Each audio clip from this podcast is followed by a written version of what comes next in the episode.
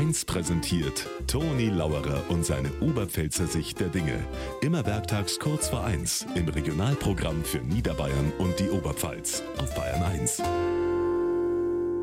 Wochenende schöner wie Sander. Strahlender Sonnenschein und ein frischer bäumischer Wind. Wobei ein gelegentlicher Wechsel nicht schaden datet. Also nicht beim Sonnenschein, der passt schon, beim Wind. Ich bin gestern mit dem Radl verfurt im Wald Richtung Kamm gefahren, also nach Westen. Da war der böhmische Wind voll okay. Ich hab mir gedacht, der böhmische Wind, das himmlische Kind. Aber dann beim Heimfahren hab ich mir gedacht, der Wind aus Osten, ein Vollpfosten.